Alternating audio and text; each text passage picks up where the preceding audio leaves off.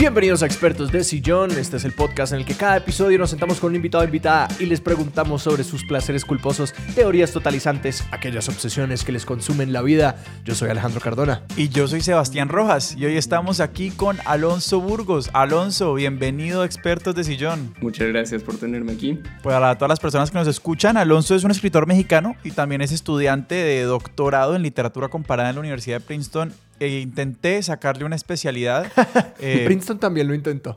Princeton está intentando sacarme una especialidad. Princeton también está intentando hacerlo, pero digamos que decidimos que no, que no vamos a, patrocinar ese tipo de ansiedad en, plena pandemia. Entonces, como no vamos a hablar de eso, ¿de qué vamos a hablar? Eh, quería hablarles hoy de una obsesión que tengo desde hace unos cuantos años con Radiohead y por qué me parece la banda de música alternativa más importante de la actualidad prácticamente. Yo recuerdo Radiohead como aquella banda que los chicos en la escuela que tenían como tres años más que yo y eran como los que yo decía, esos manes saben de música. Como que era la banda que yo sentía que ellos entendían y yo no. Alejandro, vos y yo fuimos al mismo colegio y como esta historia no me parece plausible. ¿No te parece plausible? Como no pienso en tres chicos del colegio. No, para mí genuinamente era, era David Lama y Felipe Veloc me, me dijeron como tenés que escuchar In Rainbows. Y yo fui, la puse, eh, o me la descargué por LimeWire, por donde fuera, y lo escuché y era como que me quedo con una. como que me quedo con una de estas canciones. El resto es como que... Y era de esas bandas que yo no decía como que ah, esto es mala música, como que muy rápidamente yo era como esto es demasiado para mí, como que mi cerebro está demasiado, le faltan curvas a mi cerebro para entender esto. Pero entonces empecemos hablando quizás, y esto es obviamente un ejercicio a veces odioso y siempre insuficiente, que es como definir qué es música alternativa o como contra qué estamos definiendo eso, porque inclusive creo que Alejandro lo que estás diciendo como que también da cuenta un poquito de como que hay una, hay una, una buena música que, que soy capaz de escuchar y otra con la que simplemente no me voy a meter. Eh, entonces, háblanos un poquito de esa distinción cómo le estás trabajando en tu cabeza? Creo que históricamente simplemente la música alternativa era como por ahí de los 70 o los 80. Digamos que antes, sobre todo en cuanto a rock o pop, los artistas y las artistas que circulaban, que se escuchaban y que firmaban contratos con las disqueras eran los que había una proyección de que iban a tener éxito comercial, ¿no? Simple y sencillamente, que iban a poder llenar estadios y por lo tanto era música, lo que hoy en día llamaríamos música mainstream. Esta idea de las disqueras independientes y las disqueras pequeñas que firman artistas que tienen un proyecto vanguardista o un proyecto interesante que no necesariamente va a llenar el, eh, yo que sé, el gran estadio, es algo que empezó a desarrollarse con, con la subcultura del punk y estas cosas en los 70 y en los 80 especialmente. Y de ahí o sea, según yo y según lo que he leído y escuchado también, de ahí como que nace un poco esta escena de lo que después se llamó música alternativa y música indie, sobre todo. Y ya después en los 80 y en los 90, sobre todo en los 90 empieza a salir el grunge y, o sea, en algún momento, a partir de los 90 justamente lo curioso es que la música alternativa se vuelve mainstream. Claro. Entonces, a través de Nirvana, por ejemplo, y eh, Oasis o estas bandas que ya se volvieron muy, muy, muy grandes que tal vez originalmente no eh, se conformaban al estándar de lo que era el rock en ese momento. Ahí como que la música alternativa se vuelve ya no tan alternativa. En, en, mi, en mi percepción, en realidad también lo que se me hace muy curioso, si, si, te pones a escuchar hoy cualquier lista de Spotify de música alternativa contemporánea, puedes encontrar lo que sea. Es tan difusa la frontera de qué significa la música alternativa que en realidad mucha, muchas ofertas de diferentes artistas hoy en día que hacen cosas muy extrañas o muy poco conformes a cualquier otro género, los catalogan como música alternativa porque pues, puede ser música alternativa, ¿no? Sí, es un término que permite que todo lo que... Es decir, como que pelear que algo no es música alternativa es difícil, más allá pues de decir que es como la estrella pop más popular, porque además como que cuando uno ve artistas así como Radiohead tener éxitos de escala global, como que todo el mundo ha escuchado Creep, mucha gente ha escuchado, yo qué sé, Karma Police, o High and Dry, como que estas canciones que sí, como que son de gran éxito, entonces como que la, la y pues por el tema de la accesibilidad también es muy grande para, pues ahorita, ¿no? Que antes, es decir, hablar de como de música independiente era como que no, pues la imprenta de, de estos CDs es muy limitada, son difíciles de conseguir, todo eso, y ahorita pues con la digitalidad ya eso no significa mucho y pero sí hay como unas distinciones interesantes en que como que Radiohead ha hecho cosas como, creo que ellos estuvieron un poquito en la vanguardia en sacar como álbumes por los que la gente podía pagar lo que quisieran y montar las cosas en internet antes de sacar las, imprentas en físico y cosas así, pero que pues que esa, esa línea se hace como más y más difusa con el tiempo. Te quería preguntar, Pau, es decir, vos, ¿cómo fue tu, tu encuentro con Radiohead? Es chistoso, creo que digamos que esto es algo un poco más general que eh, siento que al menos en México, posiblemente en toda Latinoamérica hubo una generación, la que pues es la generación de mis papás o de mi papá en particular, que crecieron escuchando música en inglés, que es algo bastante distintivo, o sea, que crecieron al tiempo de los Beatles y de Pink Floyd y de Led Zeppelin y lo que sea. Las personas que son hijos o hijas de esa generación, yo crecí escuchando música en inglés, en realidad, y es un fenómeno bastante que es bastante común de cierto estrato socioeconómico en México, inevitablemente. Y entonces en mi casa siempre mi papá compraba mucha música de rock especialmente o música alternativa en inglés. Y tenía ahí no sé de dónde y bueno ponía los CDs en el coche cuando íbamos a cualquier lado. Y en algún momento uno de esos CDs que terminó cayendo en el coche fue una recopilación que hicieron. Yo, yo por mucho tiempo pensé que Radiohead ya no existía, justamente porque en 2008 salió un Best of the Radiohead, que fue justamente la recopilación. Eh, digamos que cuando firmaron ellos el primer contrato en 1992 con EMI, firmaron un contrato por seis discos. Y después de esos seis discos, que el sexto salió en 2003, es Hail to the Thief ellos empezaron a sacar discos por su cuenta con otra disquera, pero EMI sacó una recopilación de lo mejor que habían sacado con ellos. Eh, están muertos para nosotros. Ajá, exactamente. Sin, sin también fue un rollo medio, medio turbio ahí que creo que hubo problemas con la banda, seriamente, porque pues sí, si sacas un disco recopilatorio es como si la banda ya no existiera, ¿no? Como si se hubieran separado. Entonces teníamos ese disco y pues, por un tiempo estuvo en el coche. De esas veces también es algo que siento que ya no se hace, que solo tienes un disco en el coche por un periodo de tres meses, entonces es todo lo que escuches. Otro, o también en un viaje en carretera, que es como, hay dos discos. Claro. Y, e, y ese, e, ese fue el caso con ese disco de Best of the Radiohead, que también entiendo lo que tú decías, creo que, creo que puede ser una banda poco accesible en muchos sentidos. Si agarras cualquier disco random de ellos, y lo pones, va a haber canciones que sean así como que no te van a gustar la primera vez que los escuches. Y en ese sentido, ese disco de Best of estaba un poco más seleccionado de cosas un poco más accesibles y, o sea, recuerdo que me gustaron muchas de esas canciones, pero que todavía no estaba como en un momento para apreciarlas seriamente.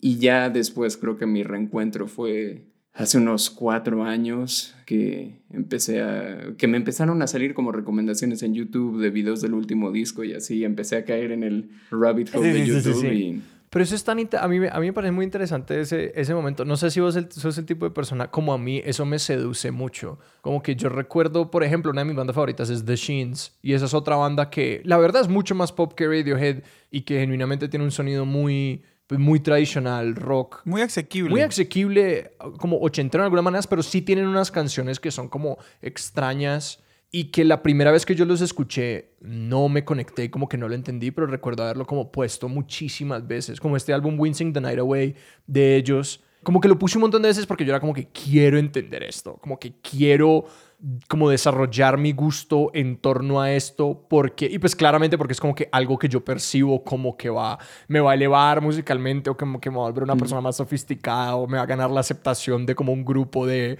de, de melómanos al que quiero pertenecer cierto que está como cargado de todo eso. Pero no sé si a vos te produce más eh, ese tipo de cosas o que o es decir cómo es ese acercamiento cuando vos te encontrás con algo que es como retador musicalmente yo creo que para acotar la pregunta es como cuando empezaste a cuando te encontraste con con Radiohead vos dijiste, ¿esto es algo que yo tengo que entender o es algo que yo puedo llegar a disfrutar? Porque yo creo que son como dos, dos caminos distintos que uno toma cuando encuentra con algo que le intriga, pero que como que no conecta inmediatamente. Sí, es, es, una, es una buena forma de dividir eso, porque creo que, sobre todo en la música, creo que en otros medios no nos cuesta tanto trabajo aceptar la idea de que tenemos que tomarnos un tiempo para poder apreciar. Si estamos leyendo un libro o si vemos una obra de arte o una película, compramos más fácilmente la idea de que va a ser un desafío apreciarlo y entenderlo al mismo tiempo. Y en cambio creo que con la música estamos bastante acostumbrados a, una especie de gratificación instantánea de que, ah, esto me gusta, este ritmo me gusta, me hace moverme o esta melodía, esta voz suena bien. Creo que es instintivo. Ajá, y que ni siquiera hay tanta necesidad de ahondar en esa afectación que produce eh, la música para apreciarla. Y creo que justamente en ese reencuentro con muchas de las canciones que había escuchado en el coche, me di cuenta que había como toda una capa más profunda en arreglos instrumentales, en las letras, que en ese sentido creo que sí fue este proceso de que tenía que entender un poco más para poder apreciarlo. Entonces devolvámonos y pensemos, o sea, hablamos de todo lo que vino antes. O sea, porque claro, entonces está, está este primer momento del carro y está el reencuentro hace cuatro años, como cuál es esa trayectoria que permite como conectar esos dos puntos. Ninguna banda te debe nada a ti como persona que los escucha. ¿Qué? Pero aún así, creo que todos hemos sentido que algunas bandas nos decepcionan personalmente, ¿no? O sea, que el desarrollo de una banda a lo largo del tiempo, que sacan su nuevo disco y es como, no, ¿por qué hiciste esto? ¿Por qué, ¿por qué están haciendo esto? Y muchas bandas que a mí me, o sea, por ejemplo, yo fui un gran, gran, gran fan de Muse y hay muchos discos de Muse que me siguen gustando muchísimo, pero los últimos discos me parecen terribles en realidad y no... Eh, eh, fui ahondando mi, mi, gusto por música instrumental, tipo rock, tipo rock alternativo, en, en, esos años a través de justamente los gustos de mi papá también, inevitablemente. Y a mí algo que me llamó mucho la atención de él desde siempre es la, la fascinación que le tiene, que creo que también es algo muy generacional, a los Beatles. O sea, él es capaz de escuchar a Abbey Road o el Sgt. Peppers una y otra y otra y otra vez y lleva escuchando esos discos 40 años, ¿no? y no se cansa de ellos. Y yo siento que a mí sí me pasa mucho que a veces me canso de una banda que hace tres años me gustaba mucho, pero que ahora ya no me, no me toca tanto. Y creo que, o sea, digo, tal vez sea ingenuo decir esto a mis 25 años también, pero siento que en Radiohead hay algo que, que, o sea, that speaks to me eh, a un nivel un poco más profundo. Y no estoy muy seguro que es, tal vez esto también es mi intento de, de ponerlo en palabras y de articularlo. No, y pues que hay algo, también algo interesante y es que yo creo que pues esa barra se va moviendo porque como que tu papá aprecia es decir, como que la cultura musical en la que tu papá creció inicialmente es aquella que los Beatles llegaron y rompieron. Y como que vos mismo describiste los Beatles como tu campamento base. Es como que tu campamento base fue los Beatles, fue Pink Floyd. Entonces es como que, bueno, ¿y qué hay más allá? Sí. Como que esa barra de la vanguardia se va constantemente moviendo hacia adelante. También hay como el momento en el desarrollo como cerebral musical de uno, como que esa impronta que uno hace. Hay, como un lugar en, en el consumo de la música que está... Es decir, si es demasiado familiar no es interesante y si es demasiado alien es demasiado inasequible. Mm. Entonces que nosotros como que siempre tendemos a buscar esa cosa que está como en la mitad. Hay suficientes cosas diferentes para producir intriga, pero también es suficientemente familiar como para ser cómodo y que no es demasiado peso para levantar en ese momento. Totalmente. Contextualizarnos un poquito de qué es Radiohead, ¿cierto? ¿Quiénes son quiénes mm. son los integrantes, cuáles han cambiado a lo largo de los años y un poquito como la, su discografía a la larga, porque cuál es la historia hasta que, hasta que rompen con, con EMI, que me pareció curioso que dijeras EMI porque nunca había escuchado a alguien decir EMI.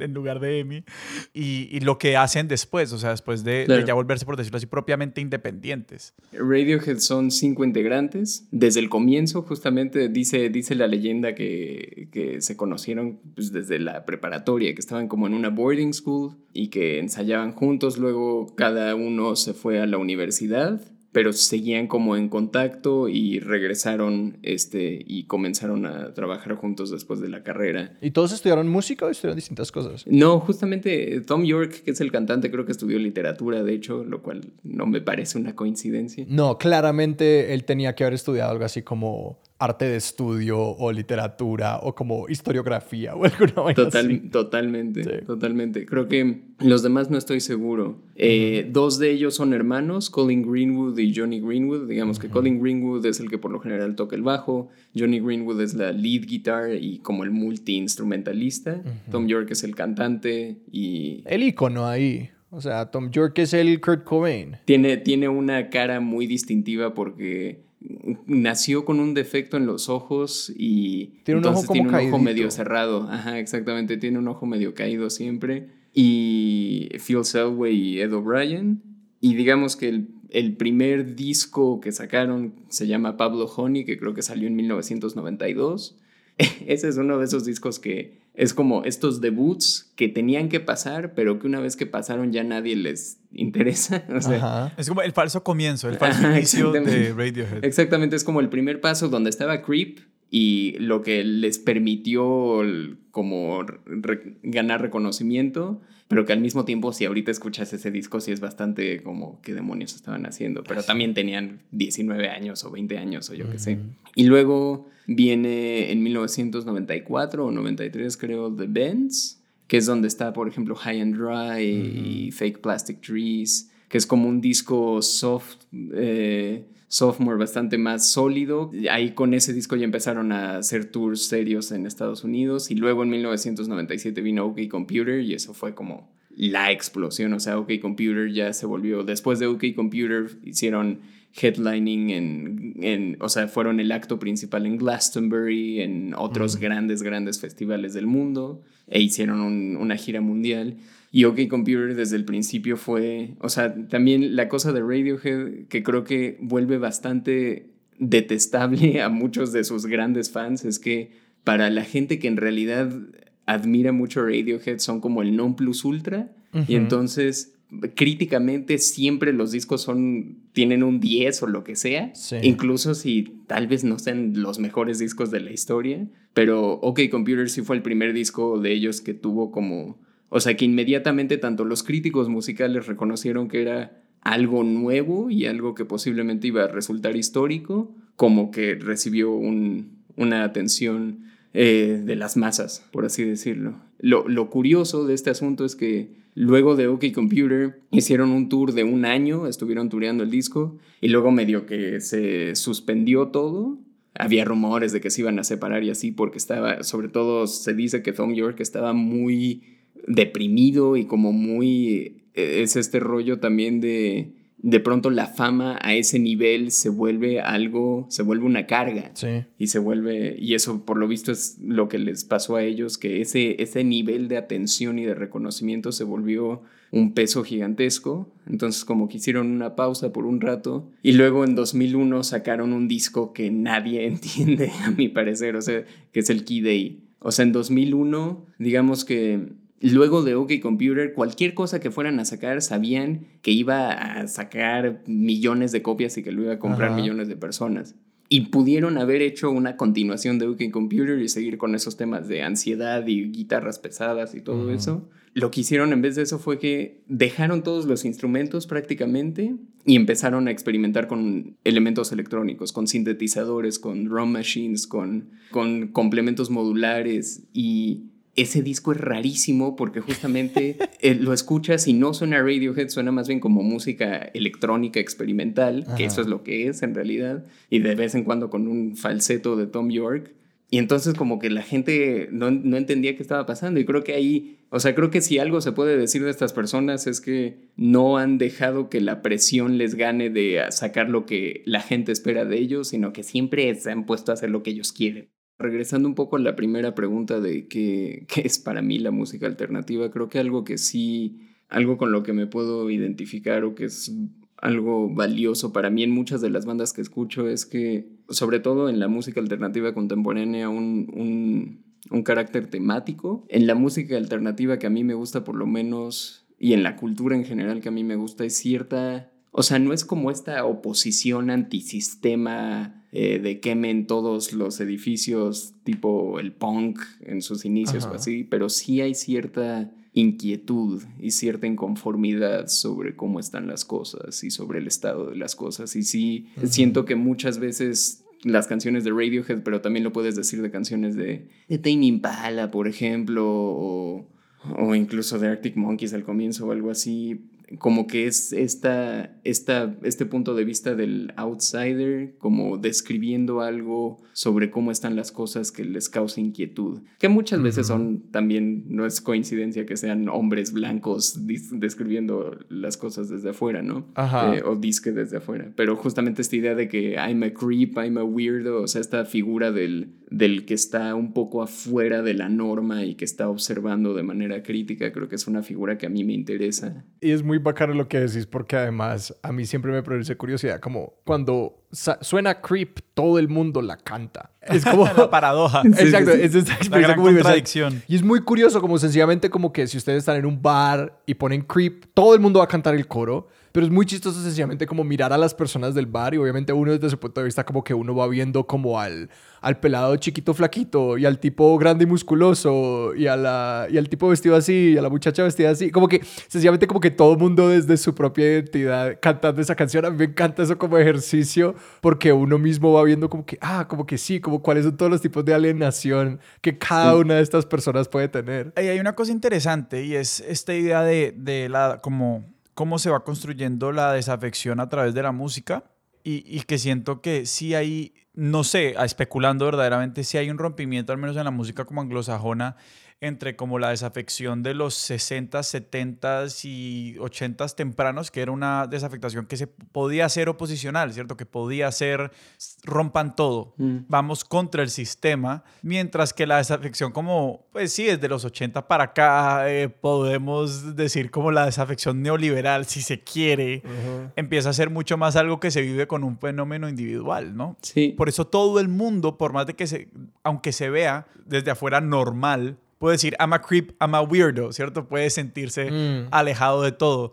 porque ahora ese sentimiento ya no está colectivizado, sino que es un sentimiento individual. Y justamente creo que eso también toca en algo que, o sea, a mí inevitablemente como, como alguien que me interesa estudiar la cultura también como un documento social y político y así de un tiempo en específico, creo que algo que sí se puede decir de Radiohead es que para Agamben, para un filósofo italiano, él tiene como una definición del contemporáneo que me gusta mucho, que son las, las personas, los sujetos contemporáneos son aquellos que pueden ver la oscuridad de su propio tiempo y no se dejan cegar por la luz, que es una definición sensacional, me parece. Y creo que en ese, en ese sentido me parece que Radiohead o Tom York, el, el, cantante que es el que hace bastante de las cosas, sí tiene como una capacidad de ver esa oscuridad y, reflejar un poco esa inquietud, como tú dijiste, Sebastián, de quizá la era neoliberal de el fin del siglo, de el comienzo de la digitalización. O sea, OK Computer es un disco que es como el gran disco que los lanzó al estrellato serio, que salió en 1997. Es un disco que el tema principal es la inquietud por la digitalización y por este mundo que está cambiando y las, los individuos que, que se están retrayendo en sí mismos y esta sociedad bastante fragmentada y bastante en ese sentido también es como bastante prefigurativo y profético de, o sea, esos, esas inquietudes y esas ansiedades que si se ponen a leer las letras de las canciones de OK Computer son bastante pertinentes hoy en día, justamente. Y creo que en ese sentido también tiene un valor extra de que si bien no hay, no hay tanta oposición directa y tanto rompan todo, es sí, sí han sido capaces de articular una serie de inestabilidades y de inquietudes muy contemporáneas a nuestra época. Y que creo que para, es decir, yo me pongo en los zapatos del, del, de la lectura más oposicional a lo que has dicho, eh, y no en como en cuanto a estar en desacuerdo, sino a como estoy pensando en el oyente que dice como que es un, álbum y suena bueno o no suena bueno y ya, como que siento que es como lo que mi papá diría, que es como, es decir, ¿cómo hace una banda eso? ¿Cómo es que una banda comunica todas estas ansiedades y tales? Y pues que hay una parte que está en la letra, pero es decir, ¿cómo es que un álbum puede ser todo eso? Creo que algo que hace OK Computer, que, o sea, en, en ese sentido OK Computer justamente es bastante experimental. Hay, un, hay, una canción en medio del disco que ni siquiera es una canción, y eso es lo genial, que se llama Fitter Happier. Es, es, una canción muy difícil de describir, en realidad es, es simplemente como un, un trasfondo instrumental, como de música bastante espectral, también como diferentes sintetizadores y así son resonando, y pusieron un texto que lo leyera la Mac en ese momento, como la primera Mac que podía, que le podías dictar o que podía tener la función esta de leer el texto con esa voz robótica, monótona, extraña. Entonces es, es son dos minutos o algo así de esta voz robótica leyendo un texto lleno de ansiedad, un texto lleno de eh, soy un cerdo eh, lleno de antibióticos encerrado en una jaula o así. Es una, es una, cosa muy extraña que con ese background de espectrales. Y eso, eso creo que es. O sea, ahí está en parte esa respuesta. Ni siquiera es que sea una guitarra o algo así, es experimentar y poner algo que estrictamente hablando no es música o no es lo que uno se imaginaría con una canción, pero que toca en esa inquietud a mí me encanta como esa construcción de, un álbum, es decir, como de cómo, cómo uno logra llevar a la escucha a hacer algo así, como a irse dando cuenta de que el álbum quiere decir otras cosas, ¿cierto? Porque yo creo que pues la primera oída de un álbum siempre es como que, bueno, voy a escuchar esto como música que yo escucharía en la radio, como una experiencia estética puramente, una experiencia como visceral y que luego uno se topa con algo así y es como que, ay, ¿qué es esto tan raro? Y que si uno elige, entonces uno puede como usar eso como esa primera pista que va abriendo el contexto de ese resto del álbum. Y que incluso puede pasar como una sola canción. Hay un álbum de Andrew Bird que a mí me gusta mucho que es My Finest Work Yet, que yo lentamente me di cuenta de que de una manera muy elegante él estaba hablando de, de como todo el proceso electoral de Estados Unidos en el 2016, pero que si no eh, como que si no paraban muchas bolas no te dabas cuenta. Y eran como líneas específicas en las canciones que yo luego iba como que, ok, esto está muy específico. Y luego me iba como devolviendo y trazando esa cosa. Y que es un trabajo muy elegante y una, y una, y una fina línea de trazar como para que la vaina no se vuelva obvia y no se vuelva como sesuda y que siga valiendo como un álbum y que siga siendo como música. Sí, justamente son luego esas canciones que tienen un poco como la llave,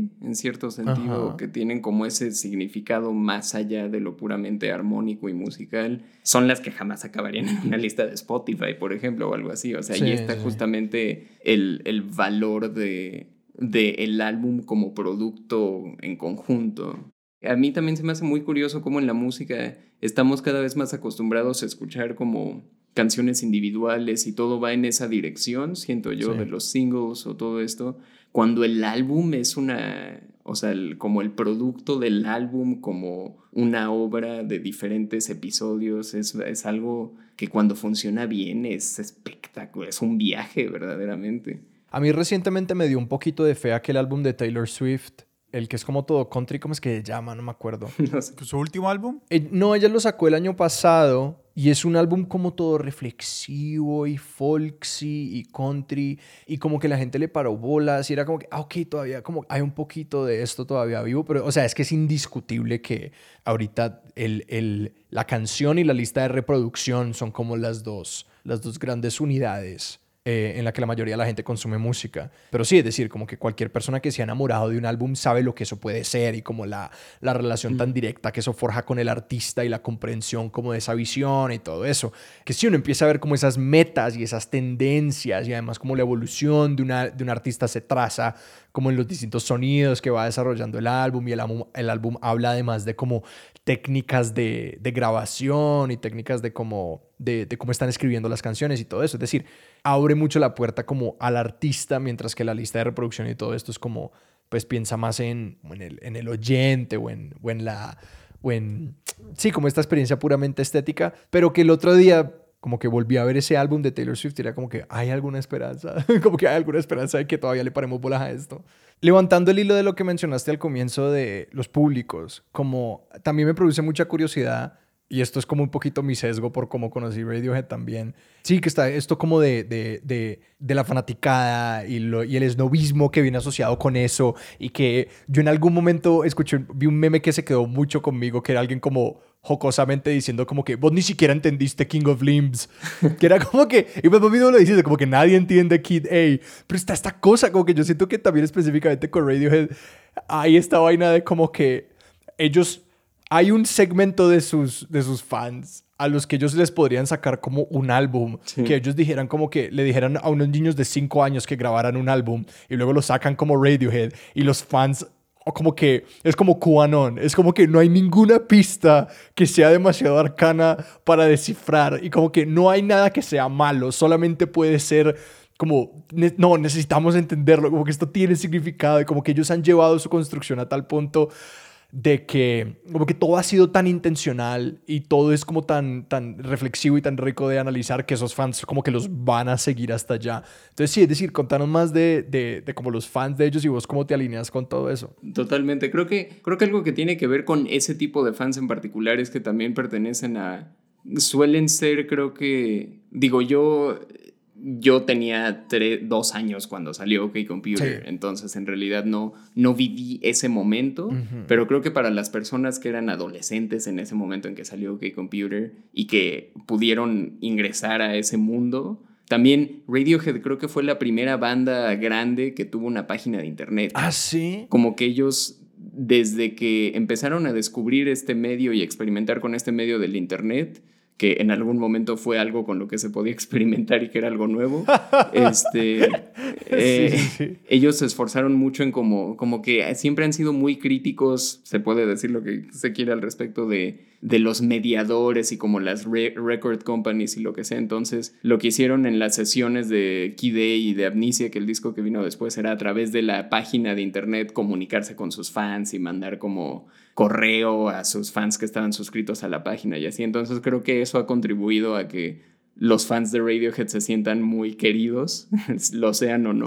Y luego, bueno, digamos que después de, del corte con EMI, el gran siguiente paso que fue muy discutido y que causó toda una controversia fue que el primer disco que sacaron ellos independientemente, que fue In Rainbows, que para mí es lo, lo, mejor, eh, ese disco lo sacaron como 10 días antes de que, de que lo sacaran, avisaron en la página de internet, va a salir un Rainbows, y lo que hicieron fue sacarlo en línea y dejaron a cualquier persona que quisiera descargarlo pagar lo que quisiera o no pagar por descargar el disco, que fue algo así que en su momento fue súper, o sea, justamente lo que hicieron fue quitarse a todos esos mediadores del camino y poner la música en las manos del, de los fans, se supone, ¿no? Que tiene muchos más bemoles que lo que, es, lo que se supone que es eso, pero en teoría eso fue lo que hicieron. Entonces ese disco también fue... Ellos trabajan para los fans y yo qué sé. Y luego vino King of Limbs, que ese disco es rarísimo también. O sea, ese, ese, meme sí, yo creo que yo también lo he visto y entiendo, porque sí es un disco muy raro. Y luego en 2000, el último disco que sacaron creo que fue A Moon Shaped Pool, que salió en 2016 o 2017. Y quizá lo último sobre la banda en general, creo que algo, algo que a mí me parece bastante importante es que todos ellos tienen también como carreras solistas. O sea, Tom York ha sacado varios, al menos tres discos como solista con otra banda. Y algo que se me hace súper interesante, Johnny Greenwood, el guitarrista principal, es compositor en realidad. O sea, se ha desarrollado como compositor y ha hecho el soundtrack de muchas películas súper famosas de Hollywood. O sea, no sé si ubican There Will Be Blood. Sí, claro. Ah, ese man hizo ese. Él hizo el soundtrack. Oh, o sea, él ha hecho el soundtrack de muchas películas bastante importantes de Hollywood. Sí. Y entonces por eso también puedes ver cómo en los últimos discos, como se dirigen más a algo un poco más orquestral, las, los arreglos son mucho más complejos y así, porque, o sea, todos estos son super músicos que están trabajando juntos de alguna forma después de tantos años. Claro, y que tienen eso bueno de como las de las carreras paralelas que se van nutriendo de esos otros proyectos. De que, claro, es decir, si Johnny Greenwood va y trabaja con orquestas, obviamente como que algo va a venir como a retornar y, trabajar de ahí. Y eso me genera curiosidad porque casi que volviendo a, a, la matriz que yo uso para, para pensar en las bandas, que es la conversación que tuve con Alejandro sobre Abbey Road, es como, ¿qué hace que que Radiohead no se separe. O sea, porque, porque al menos Tom York y Johnny Greenwood pues son músicos que tienen buenas carreras como solistas, o sea, que hace que, que Radiohead como proyecto se mantenga hoy en día. Es una buena pregunta, ¿no? Creo que sí ha habido, o sea, sobre todo en esos primeros años de la gran fama, lo que se dice mucho es que sí hubo etapas de crisis, serias crisis en las que sí tuvieron que medio distanciarse o que hubo pausas el, estereotipo como la caricatura de las bandas que se separan es, no hay, no hay un episodio de alguna caricatura en la que forman una banda y se separan y que lo que pasa, el problema, así es como me lo imagino yo, es que como que los egos crecen demasiado y ya no caben en el mismo cuarto, ¿no? Y que en realidad se vuelve algo de yo quiero hacer esto y esto es lo que vamos a hacer y que la otra persona dice no, pues yo quiero hacer esto. O sea, creo que el, el requisito básico para que una banda funcione es que el elemento colaborativo esté sobre el elemento individual y sospecho que pues eso es lo que les funciona a ellos todavía. No, y que es que estoy viendo tantos paralelos con los Beatles. O sea, tantos, siempre, tantos. Siempre. No, pero, o sea, es que ya es algo loco. Es decir, cuando, cuando fueron a la prepa juntos, los intereses particulares de cada uno. La historia que me estás contando un poco los pone como, pues los Beatles abren como un poquito la puerta a, como si la experimentación en el pop, como que esa es su gran contribución y que en cierta manera veo a Radiohead haciendo como lo mismo en los noventas, ¿no? Como que, ah, de nuevo, como este otro paso en, la, en lo alternativo y en lo digital además. Que no sé, como pensando un poco en eso en eso de la separación, ahora que lo pienso, es decir, como que un poco de lo que subió las tensiones con los Beatles es que como que no había un modelo bajo el que ellos pudieran hacer cosas solos y también hacer cosas juntos. Es decir, que la colaboración se volviera como un espacio en el que ellos podían como optar a hacerlo cuando lo quisieran hacer. Es decir, como que yo veo como esa carrera paralela de, de, de Greenwood y York y como que los asumo que los otros también han hecho cosas como ellos, sí, como que satisfaciendo sus propias curiosidades, aquellas cosas que el grupo no puede suplir por fuera y luego regresando cuando les nace colaborar y como entonces logra que la colaboración sea algo que, que puedan disfrutar y que no sea solamente obligado, que con los Beatles era como que no, no, si, si, si nos separamos esto se acabó. Y de que ellos como que, creo que un momento muy crucial, por ejemplo, los Beatles es cuando eh, Paul McCartney saca Yesterday como una canción de los Beatles, que no lo fue, que Yesterday es una, una canción compuesta por McCartney en la que no tocó nadie sino él. Es él con strings, pero lo sacaron como los Beatles. Y yo creo que posiblemente la caída de ellos habría empezado con Yesterday si, si él lo hubiera sacado como un solo, porque no había una idea de, de, que uno pudiera pertenecer a una banda y sacar cosas paralelamente y que, no sé, como que, quién sabe, o sea, quién sabe cómo, cómo funcionan realmente esas personalidades y esas cosas, pero suena que ellos han hecho como el trabajo y de que creo que esos espacios y tomarse ese tiempo y que ya han vuelto varias veces después de años de, de no sacar nada, de no verse las caras, como que a mí me da, me da a pensar de que como que lo están haciendo de una manera muy emocionalmente inteligente. Sí, sí, quizá. Y creo que, creo que algo que están haciendo también, que eso a mí me parece muy curioso, están haciendo como un trabajo de archivo en sus propias eh, sí, entre sus propias memorias. Entonces, algo, digamos que lo que ha estado pasando en la página de Radiohead y como en la presencia de social media de Radiohead de los últimos dos años es que han estado como reeditando videos de conciertos del oh, tour de OK Computer. Eso es algo que empezaron a hacer en la pandemia que me pareció un gesto bastante, bastante genial, que cada semana sacaron un, como en en la fase intensa del encierro de abril, mayo del año pasado, eh, cada semana sacaron como un concierto de una etapa diferente, reeditado y remasterizado y todo. De, o sea, de, desde la gira de The Benz en 1995 hasta de la última gira de A Moonshaped Pool. La cosa es que también digas lo que digas de los discos, que alguno es mejor que el otro, que Key Day no se entiende o eh, King of Limbs, en todos esos discos hay al menos una canción que es brillante, me parece. Entonces, cuando en, la última gira que hicieron de Moonshaped Pool, que tocan canciones, al menos una canción de cada disco, es algo espectacular, o sea, es algo, es algo genial, como que de esos conciertos que sacaron, hay uno en el Lollapalooza de Berlín, que justamente creo que acaban tocando Creep y no habían tocado Creep en años porque detestan Creep, porque es la única canción que, por la que los ubican, y que en el último encore de pronto empieza a sonar Creep y todos se vuelven locos. Obviamente. no, que es como, como como lo que hacía Kurt Cobain con Teen Spirit, que tocaba los primeros dos acordes y luego se le reía al público en la cara y decía, yo no voy a tocar eso. Sí, exactamente.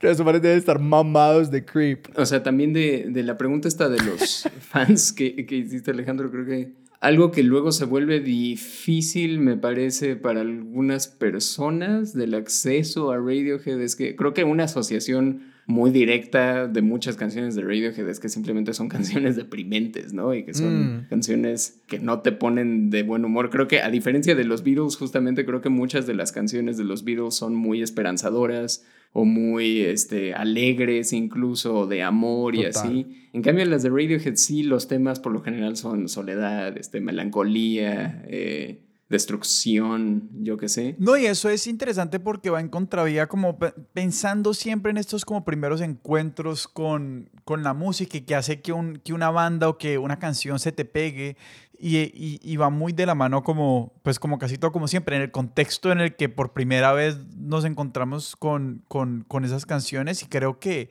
esta, este elemento precisamente como de tener canciones tristes, melancólicas, súper reflexivas, que a medida también se van volviendo llenas de sutilezas, ¿no? Es como que cuando yo pienso en la música de radio siento es como que esto tiene como cinco capas de cosas que yo puedo escuchar y darme cuenta y tengo que hacer un esfuerzo por descifrarlas todas o como por ser... Hay que jugar como con los límites de la percepción de lo que puedo llegar a percibir cada vez que escucho la canción, que va en contravía, pues lo que, lo que decías al principio, Alonso, de la de la como gratificación inmediata de muchos momentos en los que escucha música. Si uno está con una gente que, por ejemplo, si uno está con un grupo de personas que conoce de una forma muy tenue, pues qué mejor que poner algo que uno sepa que todo el mundo va a conocer y que entonces que va a generar algún sentido de éxtasis como colectivo, ¿cierto? Claro, pues si estás en una fiesta, otras cosas, como que ir por la, creo que la opción de irse por música triste es una, es una opción que pues digamos que requiere una intimidad compartida con las personas con las que estás escuchando o que lo hagas solo. Y pues digamos que muchas veces que dice yo no me voy a poner a escuchar música triste solo, pues porque ya está muy de para arriba como están las cosas. Sí, creo que, creo que justamente, nada más de lo que estás diciendo, Sebastián, creo que justamente esa caricatura del fan de Radiohead es aquel que pone música de Radiohead en una fiesta y que todos se deprimen o algo así. O sea, que, quiere, que quiere poner Karma Police en medio de la fiesta o algo así, que es como. de la mierda. Porque... Sí, sí, sí. estoy pensando, o sea. Eh, Creep es una canción demasiado brillante. Es que estoy intentando pensar en otra canción que sea así de deprimente que, porque poniendo este ejemplo de la fiesta, uno puede poner Creep en una fiesta y la gente la va a pasar muy bueno cantando esa canción tan deprimente, contrario a como casi que todas las otras canciones de Radiohead que son así como deprimentes o cualquier otra canción deprimente. Es que estoy pensando en otra canción que sea así de downer que la gente se embale tanto. O sea, sí. es una canción muy extraña y que las la manera de, de, asumirlo como que se vuelve casi irónico, como que eh, permite como un disfrute semirónico, semirreal de la depresión colectiva, gritar I'm a creep, I'm a weirdo. Como porque la gente le dice como, amo Es como todos juntos en esta sensación. Es, un, momento de catarsis. Es qué raro, qué canción tan particular. Sí, es, el tipo de canción que suena en el karaoke a las 3 de la mañana cuando todos ya están borrachísimos y Esa y Losing My Religion de R.E.M. Pero que Losing My Religion, siento que Creep más gente la conoce, más gente la acepta y la gente la goza, la, gente la goza más. Losing My Religion sí es genuinamente de como 4, mañana, de la mañana en el karaoke. Y no, pero justamente digamos que este asunto de, de la tristeza o de como... Creo que, creo que es una razón muy genuina y muy respetable que alguien diga yo no quiero escuchar esa música porque me pone triste, ¿no? porque no, no se trata de eso, ¿no? O sea, no deberías de, no deberías de escuchar algo que te va a hacer sentir mal o leer algo pero creo que eh, son, son dos procesos diferentes, la, la afectación y como el, el, reflejo de la emoción que, que, produce esta música, y es un proceso diferente el de la catarsis, que es justamente lo que, lo que creo que en mí produce Radiohead, que es como procesar y encontrar en, en, en este sonido y en estas letras que articulan algo que tú sentías pero que en realidad no te habías dado cuenta que sentías necesariamente. Y eso es una especie de, de experiencia liberadora. Y es, es, como de compañerismo que dices, ah, alguien más ha sentido esto, alguien más ha pasado por esto. Y es lo que a mí también me, me llama mucho la atención. Y que es muy interesante como, pues que creo que la música es una de las arenas en las que se refleja cómo culturalmente nos permitimos eh, experimentar ciertas emociones. Y pues que, por ejemplo, la la, tristeza, la soledad, son como experiencias que por, por, alguna naturaleza inherente que tienen o por alguna construcción social que le pusimos, son cosas íntimas y son cosas para nosotros nomás.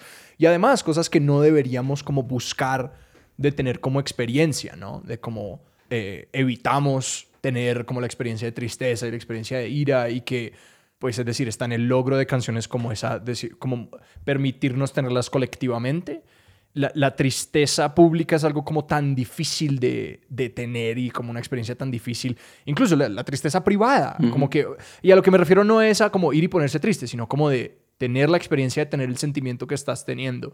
¿no? Y aquí ya estoy, eh, eh, esto es mi terapia. Eh, Yo tengo una lectura un poquito diferente y, y, se relaciona un poquito con la pregunta que hacíamos al principio de que si asumiste Radiohead como algo que podías disfrutar o como algo que podías entender. Y volviendo un poquito a la analogía con los libros, eh, sobre todo los libros, como este, como hay cosas que todavía no estoy, o, o, películas también, como que hay cosas que no estoy listo para ver porque todavía no estoy en condición de apreciar. Sí creo que hay algo en, en, en, ciertos artistas, el trabajo de, ciertos artistas en general, que sí demanda un trabajo previo para que eso sea algo que te genere asombro, mm. porque es que creo que una, una sensación muy, muy aburridora es la confusión, o sea, como que siento que cuando uno, uno se encuentra una canción o un libro que es como que yo no, no, estoy entendiendo absolutamente nada, pues eso sí genera una, una, a mí al menos como el no entender sí me genera cierta repelencia como y también es defensiva, obviamente. Es como que, no, no, no, o sea, un momentico.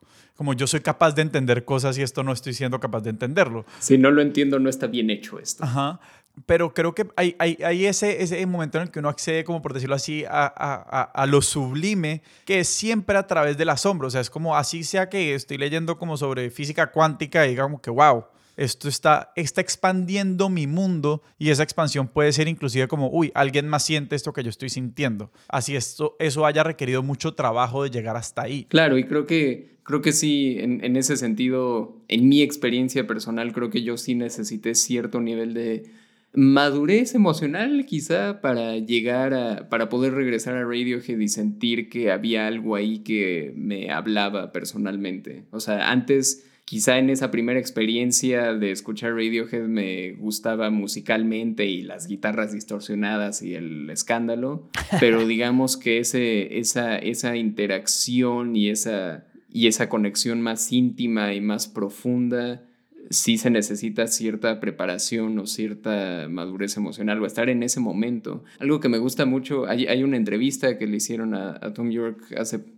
un par de años, creo, y creo que lo que dice es algo como que llegó un momento en el que empezó a escribir letras de canciones donde se exponía de manera muy vulnerable, donde exponía sus sentimientos, su desesperación, su ansiedad de manera muy explícita y que un proceso de aprendizaje muy significativo para él fue darse cuenta que eso es con lo que la gente se conecta de manera más genuina, o sea, con con esa experiencia del artista en su estado más vulnerable de desesperación o de tristeza o lo que sea, es lo que a la gente luego le toca de manera más profunda. O sea, si la gente está escuchando canciones tristes, al menos significa, o sea, eso es, un, es una ganancia. El problema es cuando la gente ya ni siquiera está lista para escuchar canciones tristes. O sea, el completo, la completa derrota, la completa catástrofe es cuando la gente está tan este, esterilizada o tan,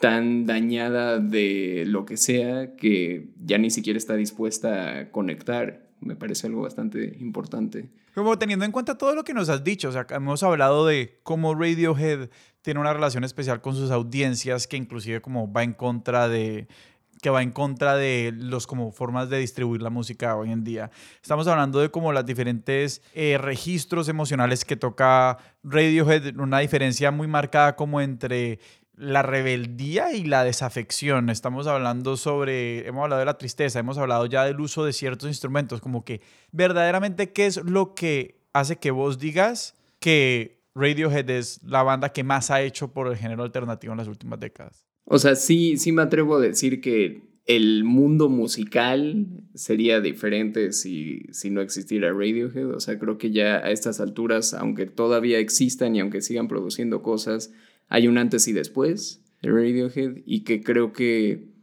lo confiesen o no, la mayoría de las bandas alternativas contemporáneas, o sea, desde las grandes, grandes de los Strokes, los Arctic Monkeys, Tame Impala o lo que quieras, hasta las cosas más indies, tienen a algo que pueden hacer gracias a que estos cuates se pusieron a experimentar primero. O sea, son un poco un parteaguas, me parece.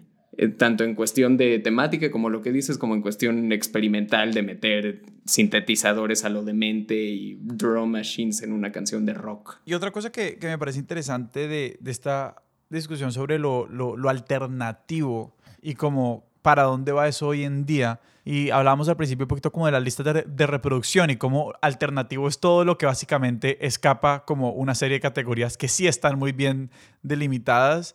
¿A usted parece que para que exista como esta música alternativa que puede ser como muy transformadora o vanguardista como a nivel, a nivel de la música en general, o sea, como que, que pueda llegar a influir tanto en otros artistas y en una visión de, de, de, digamos, la música como forma de arte, ¿los álbumes son necesarios o esto se puede hacer en una época de sencillos y listas de reproducción, en la que todo está más diluido? Creo que la forma del álbum tiene un potencial de expresión que no, que no se...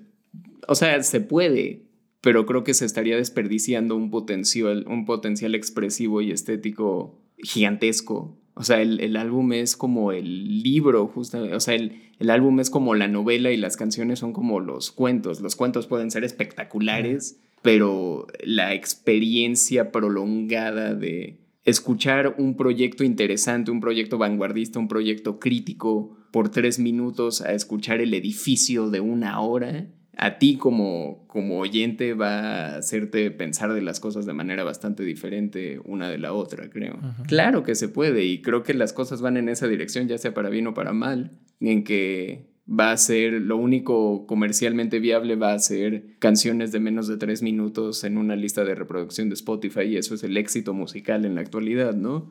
Sería, sería una lástima que se pierda el formato del álbum porque creo que sí tiene una, un potencial narrativo simplemente que no tiene una canción individual. Yo recuerdo, pues también aquí está mi sesgo de que, de que la gran discografía que yo exploraba es la de los Beatles, que digamos la llegada a ciertas canciones dentro de un álbum es también otra experiencia, como que si ustedes tienen algún artista favorito y una canción favorita de un artista, después algún álbum que sea meritorio, como un álbum que no haya sido sencillamente construido como una serie de sencillos, como un álbum que fue construido con la intención de álbum y no la de empaquetar sencillos, es a lo que me refiero, no es que un álbum construido con sencillos no haga la pena en la vida, no.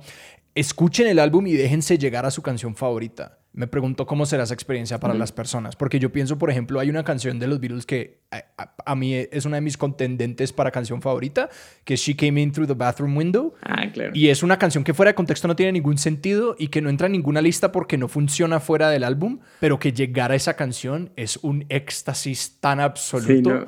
porque todo está como llegando a ese momento. Eh, yo también, yo también, yo también pierdo sueño por las noches pensando en como eh, el de desvanecimiento de los álbumes y que las listas de reproducción son fantásticas y tienen como su lugar, pero ah, un álbum. Ah, sí. ah. No, es que y además de eso de She Came In Through the Bathroom Window, ese, esa sección de Abbey Road que es de Golden Slumbers a uh, Mr. Moss, o sea... Sí, sí, sí, el medley. You el Never medley. Give Me Your Money. Sí. Ay, Dios mío. Eh, la segunda mitad de la segunda mitad de Abbey Road. Para mí, definitivamente, el, el disco... Creo que es el disco más accesible, por un lado, y es el disco más puro, diría yo, de Radiohead, que no está tan lleno de ansiedad y de caos y de locura. Es In Rainbows y creo que es mi disco favorito de la vida posiblemente, eh, por ahora al menos. Y ahí es de esas experiencias que escuchas todo el disco, que hay momentos preciosos y hay momentos ruidosos y hay momentos así. Y el, la última canción que es Videotape es una cosa bastante oscura y bastante lenta, pero después de todo ese viaje haber llegado a Videotape, y creo que todo el disco dura menos de una hora, en realidad son 11 canciones creo, o 10, y llegar a Videotape y que acabe Videotape y quedarte ahí como pensando, tal vez no sea un pensamiento muy agradable o muy esperanzador, pero creo que es, va a ser algo bastante genuino. Y esa era la pregunta que te íbamos a hacer, de como el punto de entrada, y nos acabas de dar en Rainbows. Yeah. Te pregunto si hay alguna es decir, si hay algo más, si hay algún como, yo que sé, un documental o un concierto o algo que os digas, ah, esto es un gran punto de entrada. Sí, justamente creo que eh, como parte de toda esta iniciativa que empezaron a hacer el año pasado, ver los conciertos es una... una hay, justamente el disco In Rainbows me parece digno de escucharse, pero también si alguien quiere más bien ver algo, hay por un lado un concierto que dieron en Berlín en 2017, creo, que si buscan Radiohead Berlín 2017 va a salir ahí, que es como uno de estos conciertos que dieron en la última gira que recopilan y retoman muchas cosas de a lo largo de la discografía, que son conciertos de casi tres horas además, o sea, cuando ellos dan conciertos se, se matan ahí en el escenario.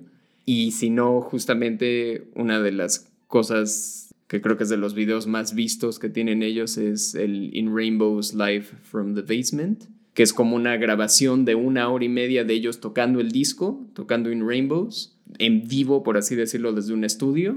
Y entonces es el video de ellos tocándolo y como haciendo arreglos diferentes. Algo muy interesante del radio que también es que las versiones de estudio luego son diferentes a las versiones de en vivo, pero las dos son muy buenas. Y entonces ese In Rainbows Live from the Basement o el concierto de Berlín es, son buenos puntos de entrada si es que a alguien sí le interesa ese enfrentamiento, pero también estoy de acuerdo en todo lo que ya dijimos de los bemoles de que a veces es confuso, a veces es extraña la música y no muy accesible. Y a veces es simplemente muy triste.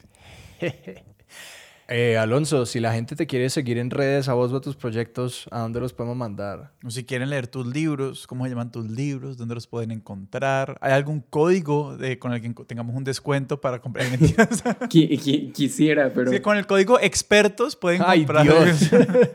Hay un libro mío de cuentos que salió en 2019 con una editorial eh, con sede en Berlín. El, el libro se llama Nada más que Diablos y está disponible en Amazon en formato impreso o en Kindle, creo, o en formato de ebook. Alonso, muchísimas gracias. Muchas gracias. No, muchas gracias a ustedes por, por escuchar mis obsesiones y ha sido un gusto. El gusto ha sido nuestro. Sebas, ¿a nosotros dónde nos pueden encontrar en redes? A nosotros nos encuentran como arroba expertos sillón en Twitter, arroba expertos de sillón en Instagram y nos pueden escribir a nuestro correo electrónico expertos de sillón arroba gmail.com.